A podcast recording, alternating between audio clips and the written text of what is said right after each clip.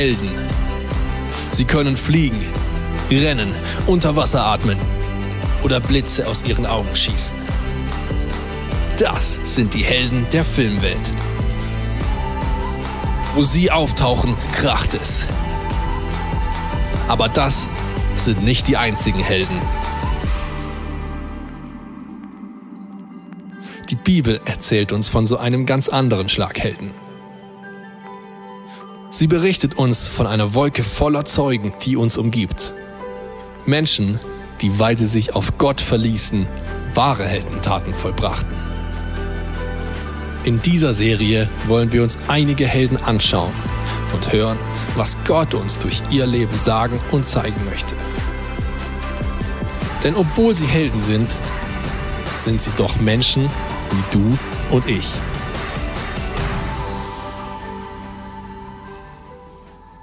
Mein Name ist Winfried Wendland. Ich komme aus Hamburg und freue mich, dass ich jeden hier begrüßen darf, der am Livestream das miterlebt und mithört. Und ich werde etwas berichten aus meinem Leben und wie Gott uns geführt und geleitet hat, vor allen Dingen in Afrika.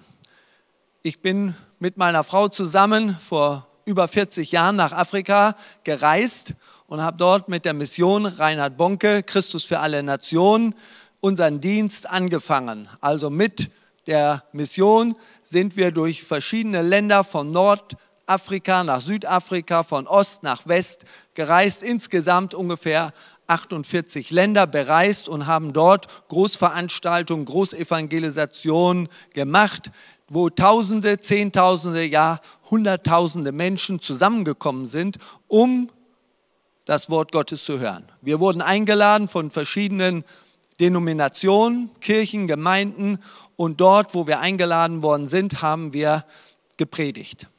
Und dort sind Zeichen und Wunder geschehen. Aus meinem Leben habe ich früher immer gedacht, wenn ich doch einmal ein Wunder erleben kann, einmal ein Wunder sehen kann. Ich habe das aus der Bibel gelesen, ich habe daran geglaubt, aber ich habe es selber nie gesehen.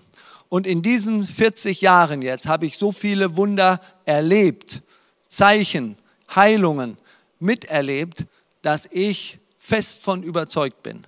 Diese Wunder geschehen heute genauso wie auch zu Zeiten Jesu in der Bibel oder nachher auch bei den Aposteln. Es hat sich nichts geändert. Warum? Weil Jesus sich nicht geändert hat. Jesus sagt, er ist der gleiche gestern, heute und in alle Ewigkeit. Und das sind nicht nur fromme Worte, sondern das sind wirklich Wahrheiten. Und diese Wahrheiten, die müssen wir verstehen lernen. Ein Vers zu Beginn, da heißt es in der Bibel, fürchte dich nicht, glaube nur. Das sind fünf Worte, aber die haben mein Leben entscheidend verändert. Die meisten Menschen fürchten sich viel und glauben wenig. Und Jesus sagt es genau andersrum. Er sagt, du brauchst dich nicht zu fürchten, du sollst nur glauben. Und das ist nicht schwer, aber das verändert eine ganze Situation. Die Situation war damals, dass Jesus zu einer Familie gerufen worden ist, wo die Tochter krank war und gestorben ist. Und dann kam Jesus dahin und alle waren aufgeregt und haben gedacht, was ist hier los?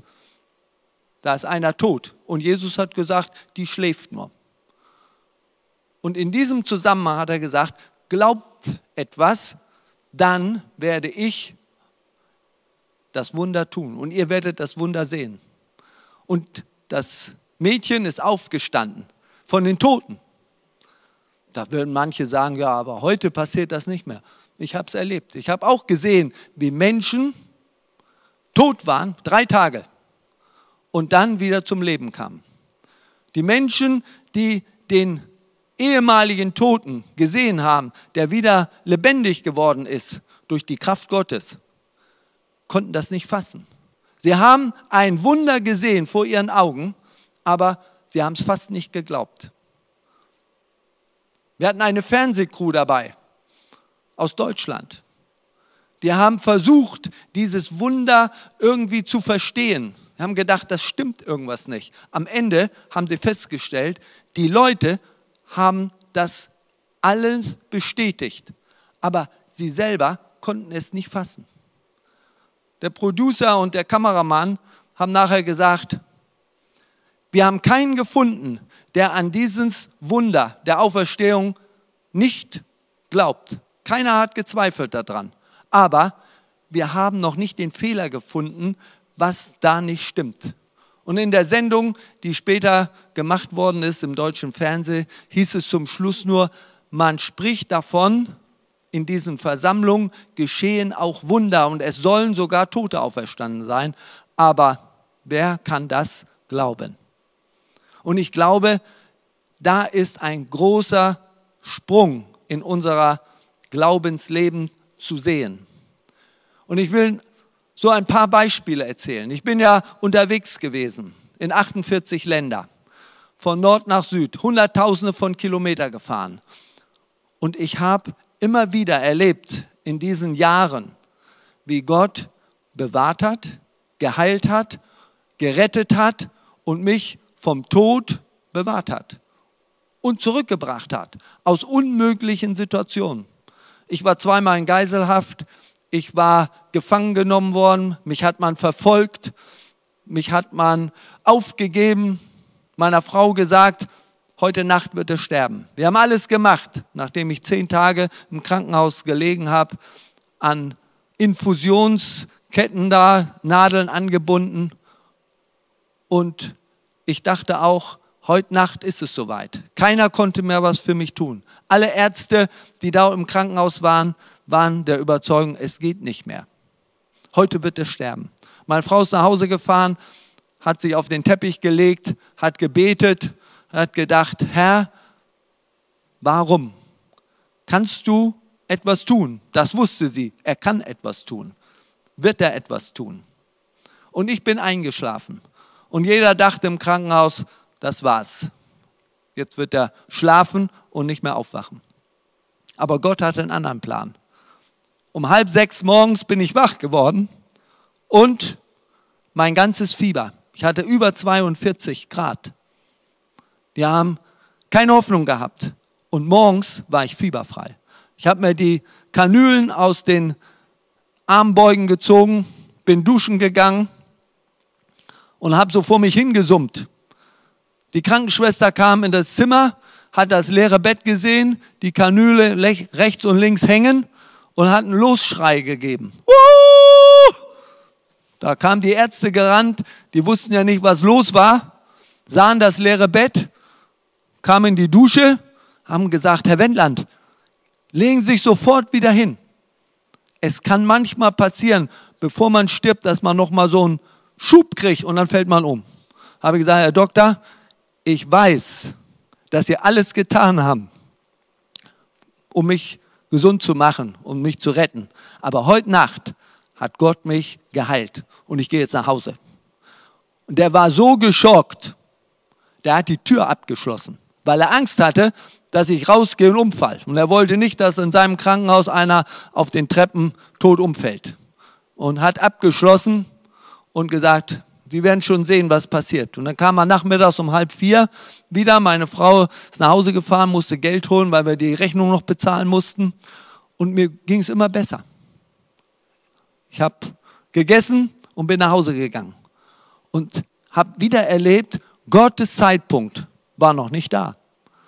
Du kannst Furcht bekommen oder du kannst die Furcht durch den Glauben überwinden. Und der Glaube verändert die Situation. Ein andermal waren wir unterwegs und sind festgenommen worden, weil wir durch Kriegsgebiet gefahren sind und wir hatten keine Hoffnung, von der Armee unterstützt zu werden. Die haben gesagt, die Rebellen kommen in das Land, das war Sierra Leone, wir müssen das Land verlassen. UNO-Truppen sind geflohen, weil sie keinen Kampfauftrag hatten und wir sind dann sollten mit ihnen gehen. Aber ich habe gedacht, Herr, du hast uns doch in eine andere Richtung geschickt. Wir sollten eine Evangelisation in einem Nachbarland haben, das gegenüber von dem Land lag, wo die UNO-Soldaten geflohen sind. Und so habe ich gebetet und der Herr hat mir eine Geschichte wieder in Erinnerung gerufen von Jona, der nach Ninive gehen sollte und nach Tarsus in eine andere Stadt, in eine andere Richtung geflohen ist. Und das hat so zu meinem Situations äh, gesprochen.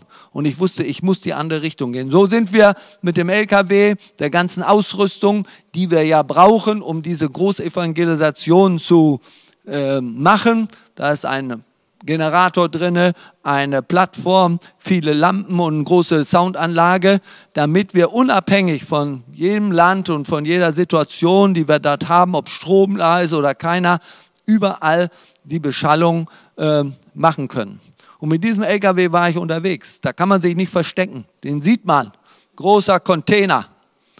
Und so sind wir losgefahren. Ich hatte dann noch einen Brief bekommen von dem General, so ein Empfehlungsschreiben, dass sie mir helfen sollen. Aber als ich in die nächste Stadt kam, der Kommandeur, der hat gesagt, weißt du was, wir hauen morgen früh hier ab. Du kannst mit uns kommen, aber wir gehen nicht mit. Und so bin ich dann alleine mit meinem Team weitergefahren.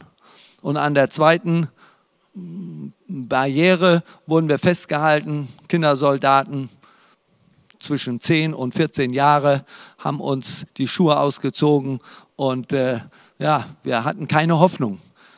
Die abgeschnittenen Köpfe lagen da schon und äh, wir wussten, äh, da sind wir auch irgendwann bald dran. Der eine sagte, okay, setz dich mal dahin, kommst später dran. Und so saß ich da und habe gebetet, habe gedacht, Herr, ist es jetzt soweit? Ich hatte keine Angst. Ich wusste, wenn ich sterbe, gehe ich in den Himmel. Aber ich weiß auch, dass Gott Situationen verändern kann. Und so haben wir gewartet. Ich habe mich mit einem Jungen da unterhalten, so und der hat mir so ein bisschen seine Geschichte erzählt. Und da habe ich gemerkt, in welcher Not und Situation dieses ganze Land ist. Und dann kamen plötzlich noch Soldaten, die auch ihre Familien retten wollten und die haben uns dann rausgeholfen, somit, dass wir weiterfahren konnten. Zur Grenze gefahren sind und dort von einer anderen Truppe, von dem Präsidenten des Landes übernommen worden sind und hatten dort eine ganz herrliche Crusade, eine ganz herrliche Evangelisation. Und der Präsident ist gekommen, die Parlamentarier sind gekommen, haben gehört, was Gott zu ihnen zu sagen hatte, haben sich bekehrt, haben ihr Leben Jesus übergeben. Da, wo Krieg herrschte, war jetzt Frieden. 200, über 200.000 Menschen versammelten sich am letzten Tag. Das Land konnte es kaum fassen. Sie haben sich gesagt, Mensch, 16 Jahre haben wir hier Krieg gehabt. Wenn 15 Leute zusammen waren, war meist schon Streit und Ärger da. Und jetzt über 200.000 Leute. Die Stadt kam raus. Und so hat sich das Land verändert. Der Präsident hat gesagt, ich habe euch deswegen gerufen, weil die Botschaft, die Reinhard Bonke damals gepredigt hat, ging um Vergebung und Wiedergutmachung. Und er sagte, unser Land, wir müssen einander lernen zu vergeben. 16 Jahre Krieg. Leute wurden umgebracht, Leute wurden beraubt. Sagt er, wir brauchen etwas, was unser Herz, unsere Menschen verändert. Und das wurde verändert. Gott hat viele Menschen damals in diese Evangelisation zu ihm geführt. Und so sind wir dann weitergegangen, von einem Platz zum anderen. Und ich wusste, Gott kann etwas tun, wenn wir das tun, was auf seinem Herzen ist.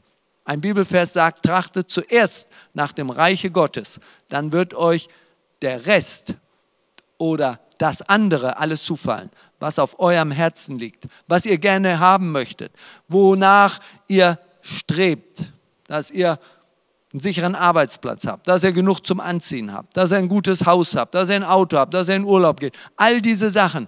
Und Gott sagt, wenn ihr zuerst nach dem trachtet, was ich will, was will Gott? Gott möchte, dass der Mensch wieder zurückfindet zu ihm, dass er sich bekehrt, sagen wir, dass er Jesus annimmt. Denn Jesus ist gekommen, dass er uns wieder eine Verbindung schafft zum Himmel, zum Vater. So, und das ist das Wichtigste. Und da sagt die Bibel, wenn du das tust, dann werde ich mich um die anderen Sachen kümmern. Weil da hast ja keine Zeit, wenn du auf der Straße bist, wenn du unterwegs bist. Ich bin manchmal Monate von meiner Familie getrennt gewesen. Die längste Zeit waren acht Monate. Es war manchmal keine leichte Zeit. Meine Frau hat zwischendurch noch ein Kind gekriegt. Als ich unterwegs war, habe ich gehört, unser dritter Sohn ist geboren worden. Unser drittes Kind. Aber ich wusste, Gott wacht darüber. Und wenn ich zuerst nach dem Reiche Gottes trachte, und ich kam da aus diesem Rebellengebiet, ich kam aus der Geiselhaft, ich wusste nicht, ob ich jemals wieder nach Hause kam. Wenn du gefangen bist, wenn du siehst, was mit den Menschen passiert, die sich gegenseitig abschlachten, was ich erlebt habe, was ich gesehen habe, wenn Menschen andere Menschen kochen im großen Pott und dann sich miteinander essen, dann weißt du, Kannibalismus existiert auch noch. Und ob du da rauskommst, ist nicht sicher. Aber fürchte dich nicht, glaube nur. Das sind so paar Worte, die mich immer wieder bewegt haben, an dem festzuhalten, was ich glaube. Und ich glaube, dass Gott, was er angefangen hat, auch vollenden wird. Und so sind wir diese 40 Jahre bisher, über 40 Jahre, immer wieder dieses Erleben zu haben, dass Gott mit dir geht, dass du nicht alleine bist, dass du selbst da im Dschungel, wo keiner weiß, wo du bist, wo du festgehalten wurdest. Aber ich wusste, Jesus weiß, wo ich bin. Und dem vertraue ich. Und plötzlich geht es weiter. Und dann sagst du, danke, es geht weiter. Und dann machst du wieder das, wozu du von Gott berufen worden bist, wozu Gott dich erwählt hat. Das ist nicht, weil ich so gut war. Nein, weil ich aus Gottes Gnade erwählt worden bin. Ich freue mich darüber und ich weiß, das war etwas, was mein Leben total verändert hat. Wenn ich da sehe, wenn Menschen, die blind sind, plötzlich wieder sehen können. Früher habe ich gedacht, also das möchte ich einmal sehen. Einen Blinden, der gesund wird. Wir waren eines Tages in Bamako, die Hauptstadt von Mali. Dort hatten wir eine Evangelisation. Und abends nach der Predigt wurde gebetet für die Kranken. Und da wurde gesagt, wer krank ist, wer blind ist, wer taub ist, wer irgendwelche Probleme hat, soll die Hand auf dieses, ähm, auf den Teil des Körpers legen, wo er Heilung erwartet. Und so haben die Menschen, die blind waren, ihre Hand auf die Augen gelegt, die anderen auf die Ohren, die anderen auf den Bauch, wo immer sie Schmerzen hatten. Und der Evangelist hat gebetet. Und nach dem Gebet sollten die Leute nach vorne kommen, wer geheilt ist. Und da kamen sie in Strömen, haben sich angestellt. Und den ersten, den ich fragte, sag ich, was hat Gott für dich getan? Da hat er gesagt, ich war blind und ich kann gucken. Oh, denkst du, das ist doch toll. Wer kann das bezeugen? Sagt er, hier ist mein Enkel. Der hat mich immer an diesem Stock geführt, damit ich hierher kommen konnte. Aber jetzt kann ich sehen. Und als er oben war, hat der Evangelist ihn gefragt, wer hat dich geheilt? Und da hat er gesagt, na du, weißer Mann. Nein, hat er gesagt, das ist nicht, ich kann keinen heilen. Sagt er, das war Jesus. Und wir haben festgestellt, der Mann kam aus dem Islam. Der kam, hat gehört, da gibt es eine Veranstaltung, die beten für Kranke und Gott kann Wunder tun. Sie glauben an Gott, sie glauben an Allah. Aber unser Gott, unser Jesus kann Wunder tun. Und so hat er gesagt, was, wie bist du gesund geworden? Na, hat er gesagt, ich habe doch gehört, du hast gesagt, ich soll meine Hand auf die Augen legen, wenn ich blind bin. Und wenn das Gebet zu Ende ist, soll ich die Hand wegnehmen und dann kann ich gucken. Sagt er, und das habe ich gemacht und jetzt kann ich sehen. Der nächste bitte. Da kamen 15 Leute hintereinander, die alle blind waren und jetzt sehen können. Der Evangelist sagt dann zu mir, Winfried, gibt es dann noch andere Wunder? Habe ich gedacht, ja, was für eine Herrlichkeit, dass du fragst, wie viele Blinde sind heute Abend sehen geworden und können das erleben. Da waren Taube, da waren Krüppel, Ein Krüppel kam in einer Veranstaltung, der ist auf so einem Rollerblade gefahren auf der Straße, weil seine Beine lahm waren von Geburt an. Ganz dünne Beine. 24 Jahre alt. Und er kam zur Plattform, da ging er schon, hatte das Rollerblade, dieses Holzbrett mit den Rädern dort in seiner Hand. Und sagte, was hat Gott für dich getan? Sagt er, ich bin 24 Jahre mit diesem Ding immer unterwegs gewesen. Aber heute kann ich gehen. Jesus hat mich geheilt. Sag ich, geh mal nach oben. Der Evangelist hat ihn gefragt, wie heißt du? Sagt er, Mohammed. Da wussten wir, woher er kam. Sagt er, Mohammed, was hat Jesus für dich getan? Hat er ihm die Geschichte erzählt. Sagt er, hast du Jesus schon angenommen? Ja, sagt Mohammed, das habe ich gestern gemacht. Und heute hat Jesus mich geheilt.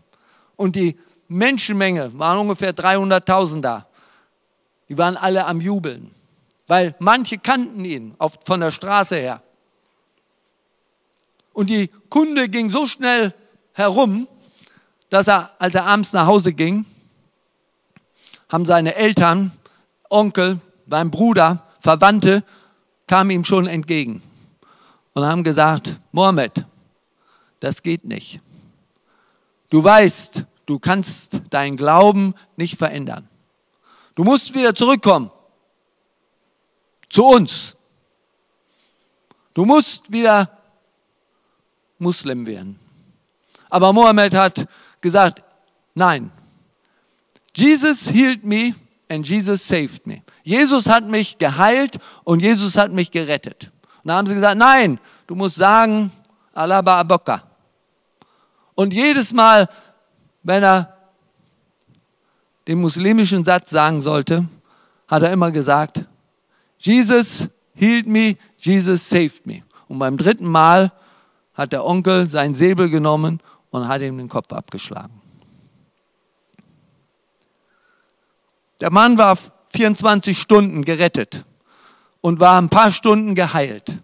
Aber seine Beziehung zu dem Jesus, den er plötzlich erkannt und erlebt hat, war so fest, dass er wusste, ich gehe in den Himmel.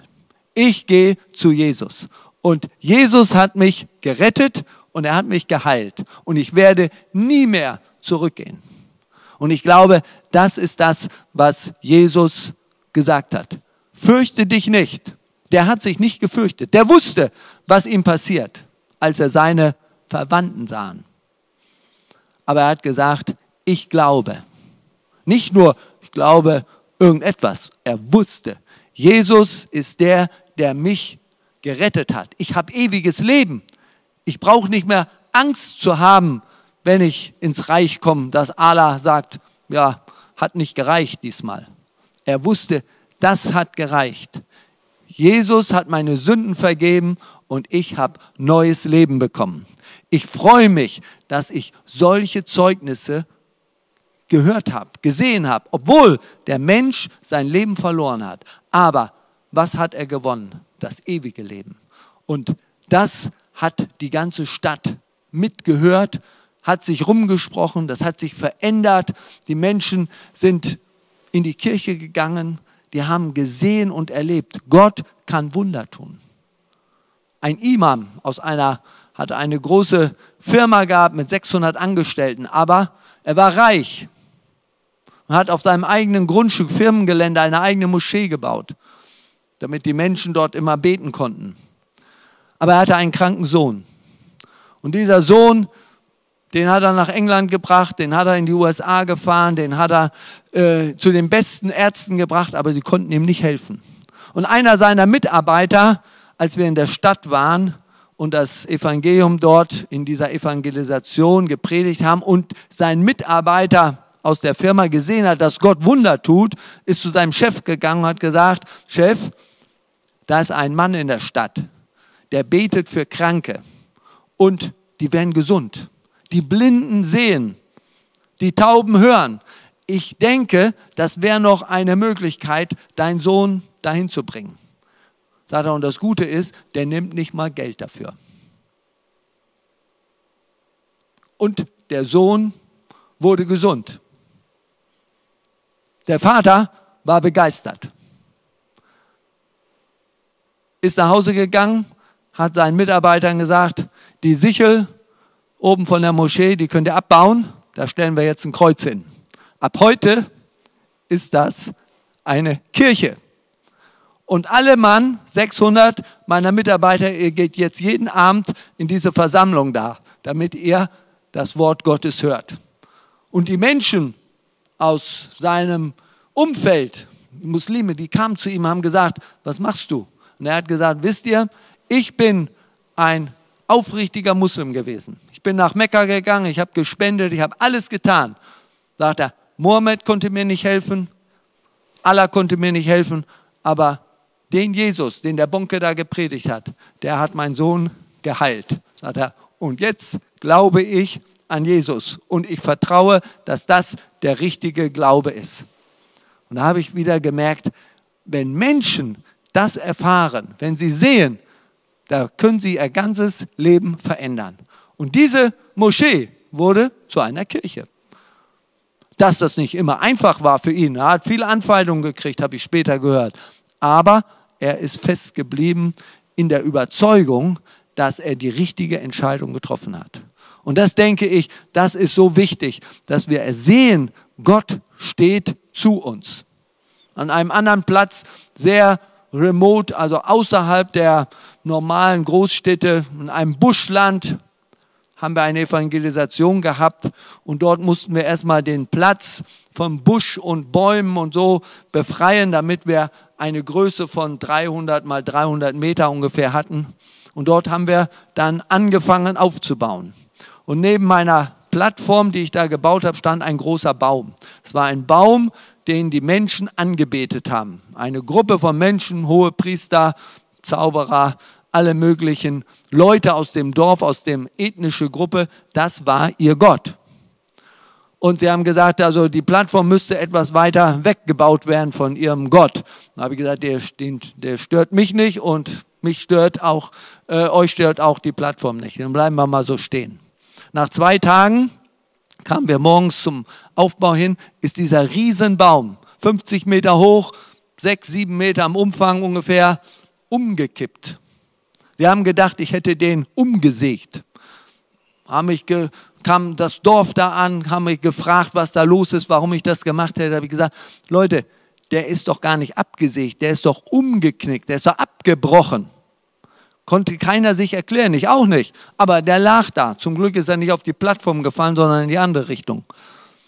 Und dann sind sie ins Dorf gegangen zum hohen Priester, um ihm das zu erklären, dass ihr Gott da irgendwie umgekippt ist. Und als sie zu der Hütte kamen, zum hohen Priester in sein Haus, hat er nicht aufgemacht. Als sie die Tür öffneten, lag der hohe Priester tot auf dem Boden kamen sie ganz aufgeregt, weil sie gedacht haben, wir hätten den jetzt auch noch umgebracht. Also ihren Gott abgesägt und den hohen Priester umgebracht. Das Dorf lief zusammen. Und so haben wir, Polizei kam da noch und wurde dann alles geklärt, dass die Bischöfe oder die Gemeinde, Kirchenältesten kamen, haben gesagt, nein, die waren ja gar nicht hier. Keiner konnte sich erklären, wie das geschehen ist.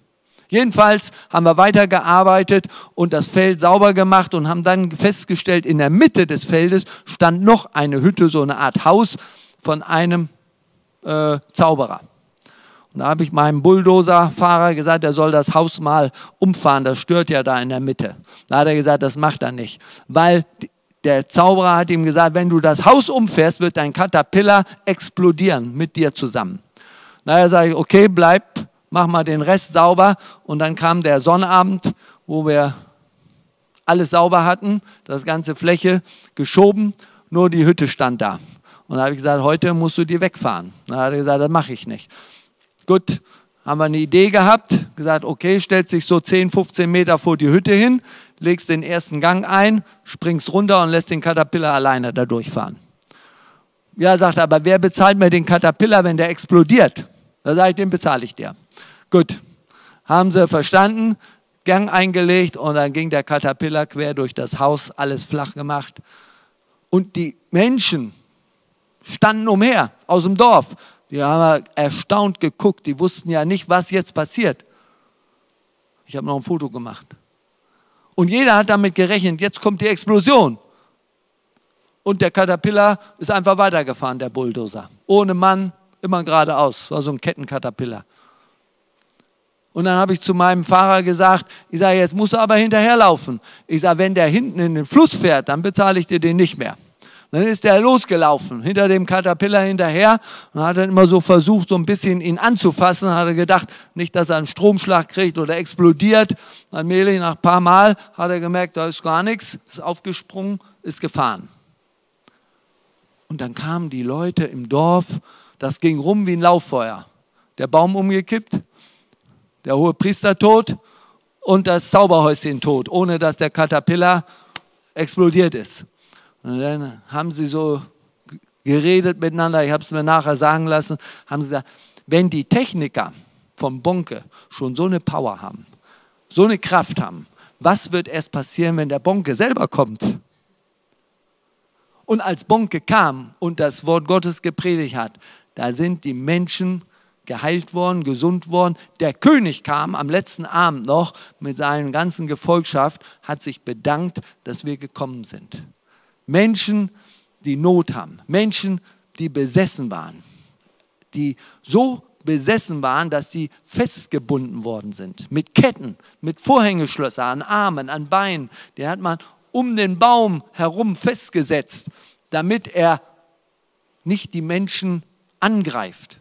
Seine Mutter hat mir später erzählt von diesem Mann. Zehn Jahre war der so besessen. Lief draußen umher, hat Erde gegessen, nicht? war total verfilzt, hat sich nie gewaschen. Und sie sagt, wenn ich die Ketten losmache, können ihn fünf Männer nicht bändigen. Und deswegen wurde angebunden an den Baum. Und sie haben gehofft, dass Gott eingreift. Und so saß er da am ersten Abend, am zweiten Abend, so 20 Meter von mir entfernt. Und am dritten Abend kam ein Mann an die Bühne und wollte ein Zeugnis geben. Und ich habe gesagt, was hat Gott für dich getan? Und da sagt er, ich bin doch der Mann gewesen, der da immer gesessen hat. Und da habe ich dann erstmal hingeguckt und habe gemerkt, da sitzt er ja gar nicht mehr. Und gucke ihn an, habe ihn gar nicht wiedererkannt. Sagt er, ich war der Mann, der immer da gesessen hat. Seine Mutter war da und noch Verwandte. Und haben sie mir die Geschichte erzählt. In dieser Nacht davor ist, hat Gott ihn befreit. Er hat gesagt, da ist irgendetwas in ihm passiert. Ganz einfaches Englisch hat er gesagt, the things inside of me, they left me all. Die Dämonen haben ihn einer nach dem anderen verlassen. Und dann hat er seine Mutter gerufen und hat gesagt, Mama, bind mich los. Die Mutter hatte erst Angst, weil sie gedacht hat, der wird dann wieder wild. Dann hat sie ihm erst die Füße losgebunden und immer mit ihm geredet und er war ganz normal geworden. Dann die Hände, dann vom Baum los und dann sind sie mit ein paar Leuten ihn zu diesem Fluss runtergegangen, haben ihn gewaschen, nächsten Tag zum Friseur gebracht, haben ihn da einen Anzug angezogen und da war er so sauber, ich habe ihn ins Gesicht geguckt, ich habe ihn nicht wiedererkannt. Und als er die Geschichte oben auf der Bühne erzählt hatte, viele Leute kannten ihn ja. Zehn Jahre ist er in dieser Gegend umhergelaufen oder nicht, hat Ärger gemacht, teilweise in Ketten. Gott hatte ihn von einem Augenblick auf den anderen, ohne großes Gebet. Manchmal tut Gott etwas, da können wir nicht sagen, ja, wir sind äh, von ihm abhängig, dass wir alles richtig machen. Wir haben gar nichts gemacht. Wir haben nur das getan, wozu Gott uns beauftragt hat, das Evangelium zu predigen.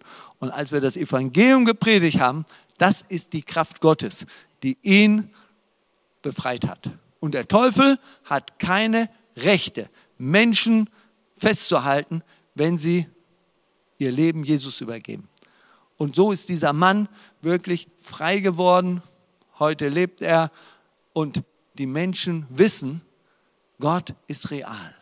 Und die sind gekommen zu Tausenden. Wir waren zum Schluss 300.000 Menschen auf dem Feld.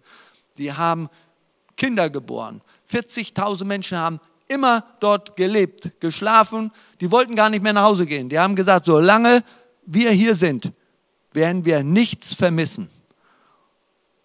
Kinder sind geboren worden, Kranke sind geheilt worden, Tiere wurden geschlachtet, damit sie was zu essen hatten.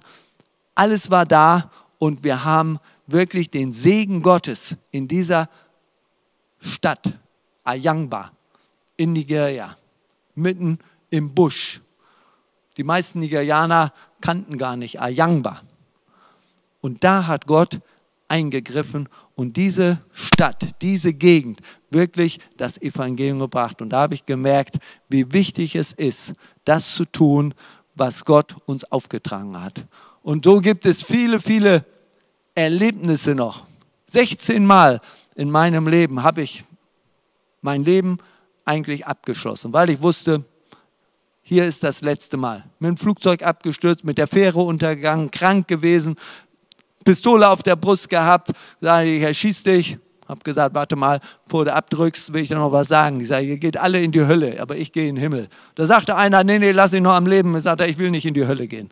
So, das hat uns erstmal ein bisschen gerettet. Später haben uns andere Leute weitergeholfen. Und ich denke, diese Furchtlosigkeit, von der die Bibel spricht, fürchtet euch nicht, glaubt nur. Und ich denke, der Glaube ist auch ein Geschenk Gottes. Du kannst den nicht erarbeiten. Du kannst nicht sagen, ich bete jetzt noch eine Stunde länger oder ich gehe noch mal in die Kirche oder ich, äh, ich lese die Bibel noch eine halbe Stunde länger am Tag.